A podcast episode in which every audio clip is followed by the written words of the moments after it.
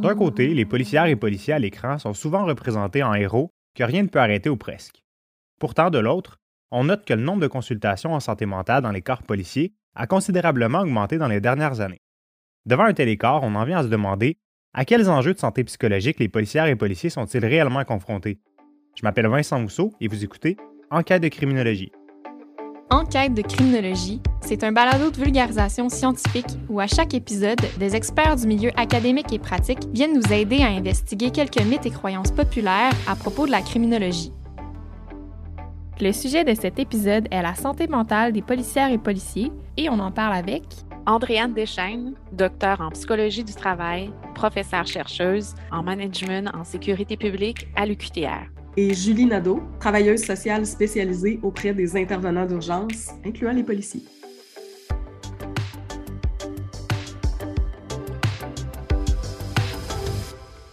Le milieu policier est un milieu plutôt fermé pour ceux qui n'évoluent pas dans le domaine, ce qui fait en sorte que c'est parfois difficile de l'extérieur de bien saisir ce que peuvent vivre les policiers dans leur travail quotidien.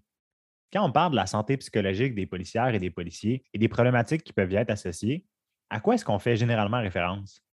Le type de problématique euh, auquel on peut faire référence quand on parle de policiers, on parle en fait euh, du fait d'absorber certaines émotions sur des appels sur lesquels ils sont répartis. Alors, euh, on peut parler du stress au travail, du stress plutôt quotidien, donc la conduite de véhicules d'urgence, le, le, fait peut-être justement de recevoir un peu des insultes de la population, mais on peut aller plus loin aussi avec des événements potentiels traumatiques. Effectivement. En fait, l'événement est considéré potentiellement traumatique lorsqu'il va provoquer une réaction émotive ou susceptible d'altérer le fonctionnement au travail du policier. En fait, ce n'est pas l'événement qui va déterminer si c'est traumatique ou non, c'est plutôt la perception que la personne en fait. Donc, un événement pourrait être traumatique pour moi une journée, mais ne pas l'être demain pour un même événement. Mais plus encore, ça pourrait être traumatique pour moi, et ne pas l'être pour Julie qui voit la même chose que moi dans la même situation. Pourquoi? Parce qu'il y a beaucoup de facteurs individuels qui vont venir justifier le fait qu'on a des points de vulnérabilité qui peuvent varier, que ça peut fluctuer euh, dans l'intensité de ce potentiel trauma. Si on prend un peu la définition du DSM, qui est notre Bible des maladies mentales, quand on parle d'événements potentiels traumatiques, juste pour donner une indication aux auditeurs, on va parler surtout du fait de côtoyer la mort, des blessures graves et des infractions à caractère sexuel. Bien, effectivement, en fait, on dit qu'il y a deux catégories potentielles d'événements. On, pourrait les nommer soit des traumatiques, mais il y a également des événements dépressogènes. Donc, selon De Soir, les événements dépressogènes vont être davantage caractérisés avec leur potentiel de rendre les gens plus tristes, provoquer des ruminations, alors que l'événement traumatogène va être de nature souvent plus exceptionnelle, soudain, plus violent, plus imprévisible. Donc, il ne va pas aller chercher le même niveau de perception chez, euh, chez le policier quant à sa lecture sur l'événement. Mais en parallèle de la question de la santé mentale, ce qui nous vient aussi rapidement en tête, c'est que le métier de policier, c'en est un qui peut être dangereux et donc on peut penser que les risques, disons, de lésions physiques, c'est au final ce qui va être le plus important. Ben, ou du moins, c'est plus important que les risques associés à la santé psychologique. Est-ce qu'on aurait tort de penser ça? Est-ce que le bon terme serait dire qu'on a tort? Du moins, nous n'avons pas raison. En fait, on comptabilise un nombre plus grand de lésions physiques. Toutefois, les lésions psychologiques sont plus coûteuses en termes de journées d'absence. Elles sont également plus coûteuses en termes de rechutes. Les rechutes sont plus fréquentes. Donc, on parle environ de 30% des policiers policières de retour au travail vont faire une rechute. Et lorsqu'il y a une rechute, l'absence est souvent encore de plus longue durée. Donc, ça, ce sont deux indices à considérer. Plus encore, il y a le phénomène du diagnostic secondaire qui existe. Donc, je quitte le travail pour une bursite à l'épaule, à titre d'exemple, mais au final, euh, un mois après, euh, on m'apprend que je vis un épisode dépressif ou de stress aigu. En ce sens-là, euh, il pourrait être possible que le diagnostic ne soit pas comptabilisé dans les lésions psychologiques, mais bien physiques, alors qu'on est dans un diagnostic secondaire. Euh, je dirais que bien qu'il y ait une amélioration au niveau du tabou au sujet de la santé mentale, moi, je vois souvent des gens qui viennent me consulter à la suite d'une blessure physique, puis qui ne veulent pas nécessairement que ce soit su qu'ils consultent pour des raisons psychologiques, puis qui profitent, dans le sens positif du terme, de leur arrêt maladie pour des causes physiques, pour faire une espèce de bilan de carrière, de réviser un peu euh, leur perspective par rapport au travail. Donc, ça leur permet des fois un temps d'arrêt justifié par une blessure physique. J'aime beaucoup ce qu'Andréane dit, le fait que ça ne soit pas comptabilisé. Il y a quelque chose de très euh, secret. Puis il y a aussi des gens qui ne sont pas en arrêt de travail, mais qui consultent. Ça, j'en ai plusieurs dans mon caseload, qui en profitent pour se poser des questions sur leur travail ou pour verbaliser au sujet d'événements qu'ils ont vécu. Et justement, sur ce sujet-là, est-ce qu'on a une idée du nombre de policières et de policiers qui vont vivre ce genre de difficultés dans leur carrière? Est-ce qu'on sait si, par exemple, tous les policiers vont, à un moment ou un autre de leur carrière, vivre un événement traumatisant? Ben, en fait, statistiquement parlant, euh, les policiers qui vont vivre euh, un épisode de vulnérabilisation sur la santé psychologique, on ne peut pas les comptabiliser. Donc, euh, s'il n'est pas en congé dû à un diagnostic, c'est plutôt difficile d'avoir un chiffre réel à cet effet-là parce que personne n'est à l'abri d'avoir une vulnérabilité sur le plan psychologique. Donc, en fait, sur le plan des statistiques en recherche, tout ce qu'on peut vous dire, c'est qu'en 2008, 32% des policiers et policières identifiaient avoir vécu un événement teneur potentiellement traumatique dans leur carrière, alors qu'en 2019, 50% des policiers l'identifiaient. Ce qu'on peut vous dire par la suite, c'est que ces policiers qui identifient avoir vécu un événement teneur potentiellement ont une santé psychologique plus fragile. Si on regarde du côté du Canada anglais, il y a une étude qui a été menée en 2016 qui rapporte que les policiers comme les autres intervenants d'urgence, là, mais on s'intéresse aux policiers aujourd'hui, seraient en fait appelés sur entre 650 et 800 appels à potentiel traumatique. D'où l'importance de revenir sur ce qu'on disait au début, ce qu'Andréane a bien expliqué, toute la question de la perception de l'événement traumatogène. Exact. Et il serait faux de croire que tous les événements vont mener à un stress aigu ou à un trouble de stress post-traumatique. Donc, il est normal d'avoir des, manifestations, hein, des symptômes péritraumatiques à la suite de l'exposition sans nécessairement développer euh, une vulnérabilité plus grande pour la suite je vais faire du pouce là-dessus, Andréane. C'est l'importance de faire un debriefing dans le 24-72 heures. Dans les milieux policiers, c'est super important. Puis moi, c'est la première mission que je me donne, c'est de normaliser les réactions péritraumatiques. J'explique toujours, puis je vais reprendre ma phrase que tous mes clients ont entendue. Tu réagis normalement à un événement qui n'est pas normal. Donc, qu'on parle de sommeil altéré, qu'on parle d'appétit altéré, c'est normal à la suite de la confrontation à un événement traumatique. Après ça, c'est comment tu digères l'événement qui va faire en sorte qu'on va parler de post-traumatique ou qu'on va parler d'un événement difficile. Et j'aurais envie de vous demander, parce que vous avez parlé des différents événements auxquels peuvent être confrontés les policiers, mais dans la police, il y a aussi différentes fonctions. Hein. On peut penser aux patrouilleurs, aux enquêteurs, aux sergents également. Et donc, est-ce qu'on observe des différences au niveau de la santé psychologique en fonction des spécialités policières? C'est sûr que ceux qui exercent la fonction de supervision ben, ont à se déplacer sur des appels qui ont davantage de potentiel traumatique. Donc, on parle ici de surexposition, mais on peut penser aussi à tous les groupes spécialisés. Pensons aux groupes tactiques d'intervention, par exemple. Pensons aussi aux enquêteurs en agression sexuelle qu'on a tendance à oublier et qui pourtant euh, évidemment, ont à regarder euh, des vidéos, ont à entendre des déclarations de victimes. c'est sûr qu'à ce moment-là, il y a une surexposition qui est possible, mais encore là, ça dépend de leur stratégie d'adaptation pour faire face à cette situation-là. Vous avez mentionné que le potentiel traumatique, par exemple, d'un événement, ça va beaucoup dépendre de la lecture qu'une personne en fait et que deux policiers qui interviennent sur un même événement ne réagiront pas nécessairement de la même façon. Est-ce qu'on a des connaissances sur ce qui fait que certains policiers ou certaines policières présentent plus de vulnérabilité que d'autres? La littérature est claire à cet effet-là. En fait, il y a des différences individuelles et organisationnelles. Le contexte organisationnel a un gros impact, euh, ce qui voudrait dire qu'un climat de travail sain versus un climat de travail malsain va rendre davantage le policier vulnérable. Donc, si mon patron immédiat n'offre pas de support ou même l'organisation priorise l'image euh, à la place de l'intervention, euh, à ce moment-là, ça ajoute des couches potentielles à la vulnérabilité. Côté individuel, présentement, on est en train d'étudier le niveau de stress biologique concernant euh, la, la, sécrétion du cortisol. Donc, ce n'est pas tout le monde qui a le même fonctionnement sur le plan du stress biologique et ça peut avoir un impact. Toutefois, ce n'est pas encore très clair. Les différences sont où? Euh, la littérature ne s'entend pas sur le plan des genres également.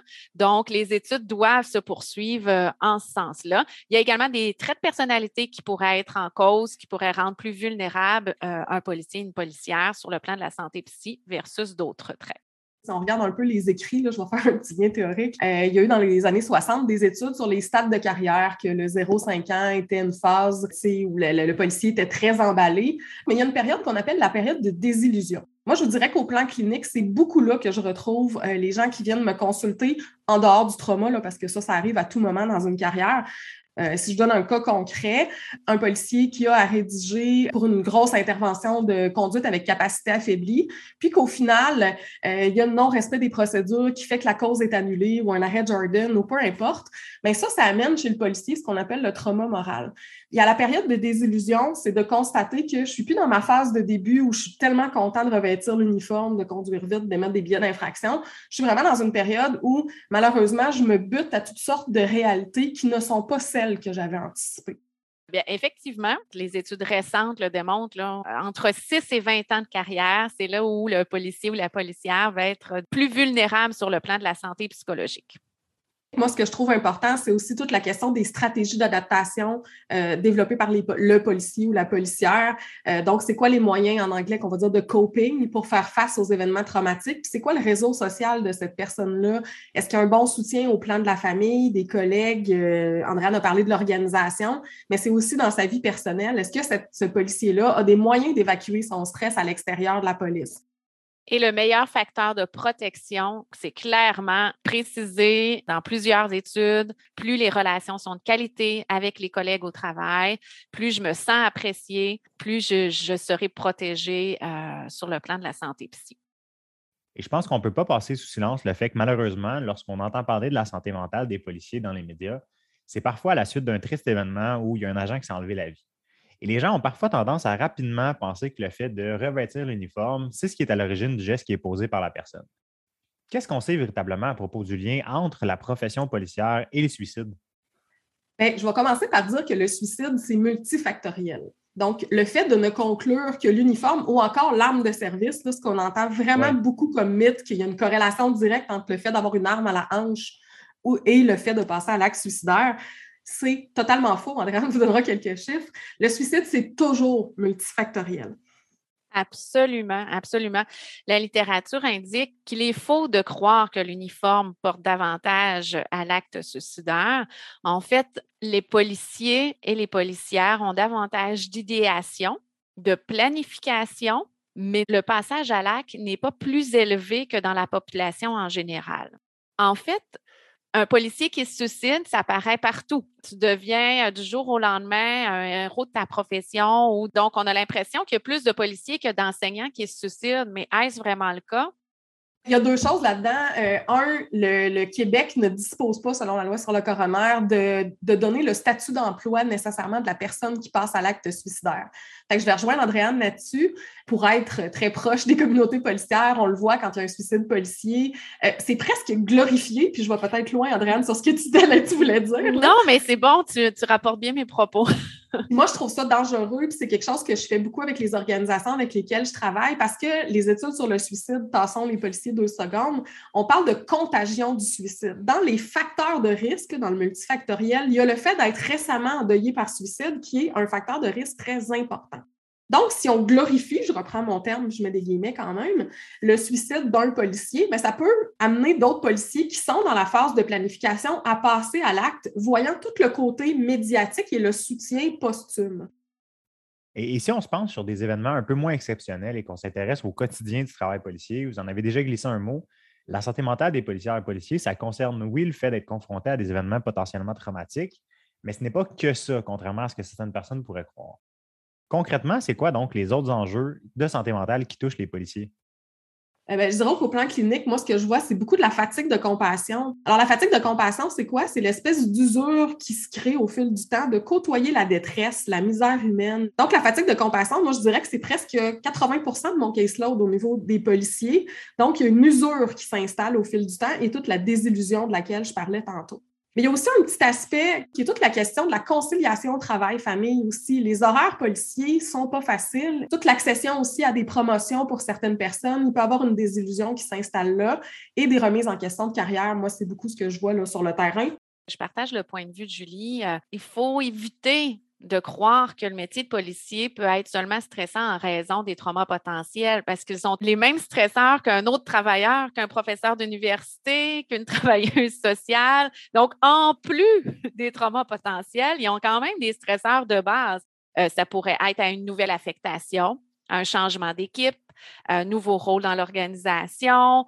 Donc, tous les stresseurs habituels du travail demeurent, mais on ajoute un potentiel de vulnérabilité avec l'exposition à des événements à teneur potentiellement traumatique je voudrais ajouter aussi un aspect, puis Andréane, je sais que vous le documentez présentement, mais toute la question du désengagement policier, euh, je voudrais faire un petit clin d'œil aussi à cet aspect-là, je pense qu'il est fort important. Euh, la, question que les policiers me disent souvent, c'est on, on manque de soutien de la population. Euh, tu sais, des fois, les commentaires sur les réseaux sociaux sont très peu élogieux à l'égard de la police, puis on est loin de quand j'ai commencé ma carrière où le pire, c'était Rocky Belles Oreilles avec Bonjour la police. Là. Je sais que pour certains policiers, ça amène des remises en question importantes. Absolument. Il est reconnu, hein, les, communications médiatiques ont un impact sur la vulnérabilité à la santé psychologique des policiers et policières. Donc, euh, et on le sait, au Québec, quand il se passe un événement, c'est gros et euh, ça peut être euh, interprété de façon différente. Toutes ces sources de stress ou de trauma dont vous venez de parler, ça amène nécessairement à la question de la prise en charge, comment les ressources d'aide peuvent jouer un rôle dans la rémission des policières et des policiers. Et au-delà de ça aussi, comme bien des gens, il y a des policiers qui vont certainement tenter de décompresser en discutant entre eux des situations qu'ils vont avoir rencontrées dans leur travail. Et donc, à quel point est-ce que ce genre de soutien informel-là, ça peut être bénéfique et même, est-ce que ça peut être suffisant? En fait, est-ce que le soutien entre les pairs est suffisant? Je vais répondre non. Est-ce qu'il est bien? Oui. Donc, il faut savoir que la prévention de la santé psychologique au travail chez les policiers et les policières, ça se décrit en trois niveaux. Donc, en prévention primaire, secondaire et tertiaire. En primaire, on se prépare, on se forme, on se sensibilise à des traumas potentiels. En secondaire, c'est au moment du trauma, qu'est-ce qui existe dans mon organisation pour me protéger, pour me soutenir sur le plan psychologique? Et tertiaire, c'est lorsque les manifestations euh, persistent, eh bien, est-ce que j'ai des ressources à aller consulter pour qu'ils puissent m'aider parce que les symptômes persistent?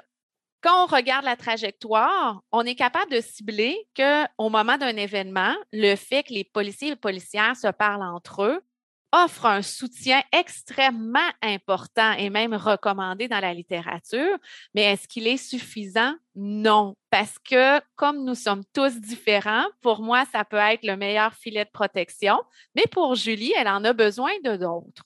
Donc, à cet effet, on va essayer d'utiliser une trajectoire avec plusieurs outils de prévention qui vont se cumuler pour éviter que quelqu'un passe entre les mailles du filet. Euh, je vais donner mon petit grain de sel clinique qui est important de bien utiliser la dynamique de groupe. Quand on arrive avec le débriefing, les séances de verbalisation, appelez que vous voulez, euh, post-événement, euh, de justement compter les uns sur les autres. Le fait d'avoir vécu quelque chose ensemble, on le sait, c'est très important ce lien social-là.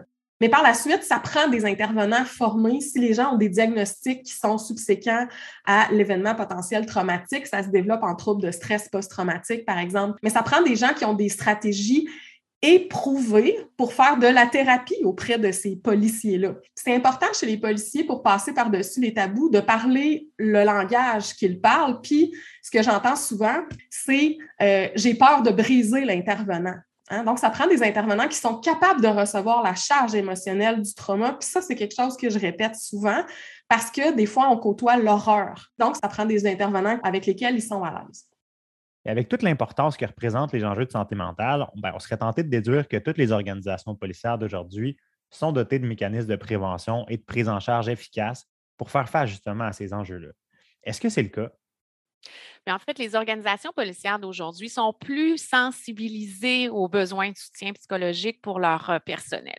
Ça, c'est une chose. Avant, on n'en parlait pas. Maintenant, on en parle. Donc, on est en train de mettre des actions en place, mais parfois un peu maladroitement. Et la recherche est en développement présentement à cet effet. Donc, on sait qu'il y a des bons ingrédients et je me permets de dire que présentement, dans un gros projet de recherche euh, réalisé avec l'École nationale de police, on est en train de mesurer l'efficacité des pratiques d'intervention post-trauma dans les organisations policières. Donc, quels sont les bons ingrédients à mettre en place et à quel moment? Dans un an, je pourrais refaire un balado puis vous en informer.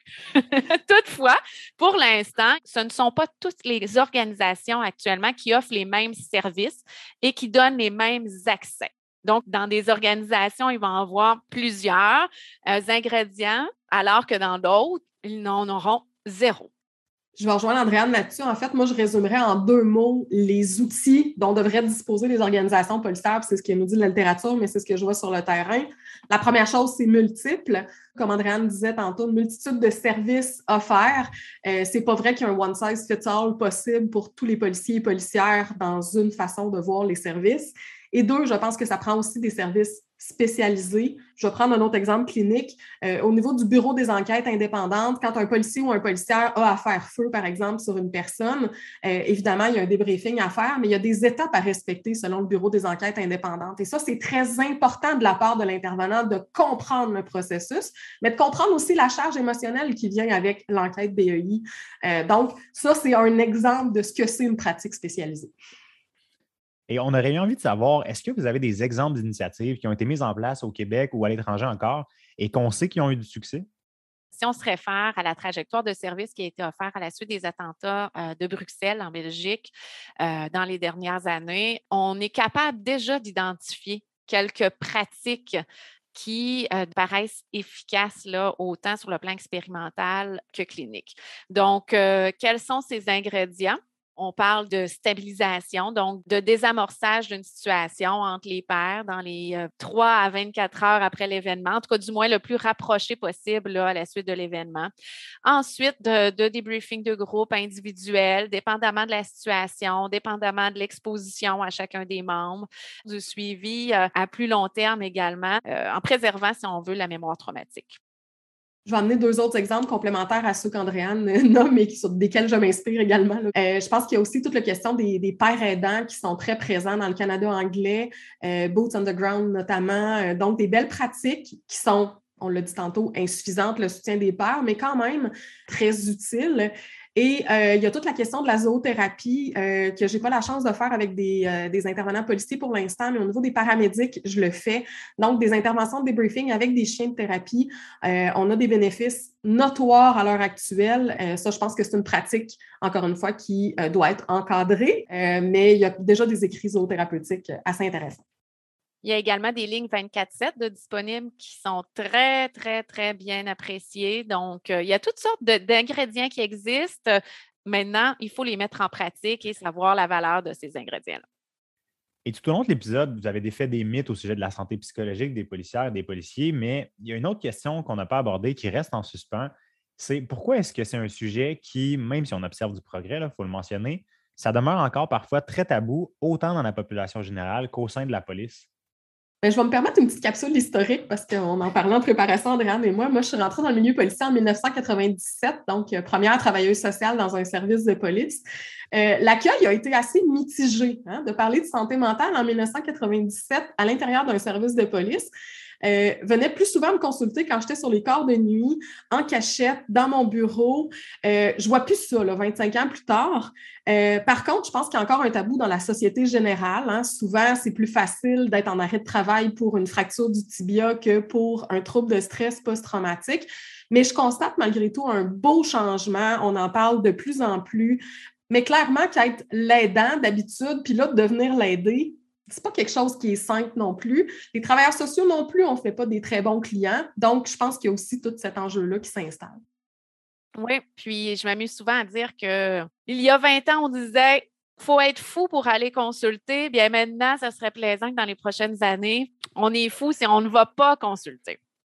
Et je pense qu'on n'aurait pas pu finir avec un meilleur mot de la fin parce qu'on souhaite certainement tous qu'on parle de plus en plus de la santé psychologique des policières et des policiers dans l'espace public pour que les tabous et les mythes dont on a parlé dans l'épisode disparaissent progressivement. Donc, Julie Nadeau, Andréane Deschênes, merci beaucoup d'avoir accepté notre invitation à participer en quête de criminologie. Merci, c'est un bonheur. Merci à vous pour cette initiative. Les appels à la sensibilisation à l'importance de la santé psychologique des policières et policiers ont débuté déjà il y a quelques années, mais ce n'est que tout récemment qu'on en entend plus parler dans l'espace public. En raison des multiples facteurs de stress et événements à potentiel traumatique liés à la profession, les policiers ne sont pas à l'abri des difficultés liées à la santé mentale. Il faut en ce sens continuer à réduire la stigmatisation qui peut encore aujourd'hui entourer le sujet. Vous écoutiez Enquête de criminologie, un balado du CICC, le Centre international de criminologie comparée. La réalisation et la coordination de ce balado est assurée par Marie-Ève Dubois et Vincent Mousseau, assistés de Marine Créquer et Raphaël Loireau.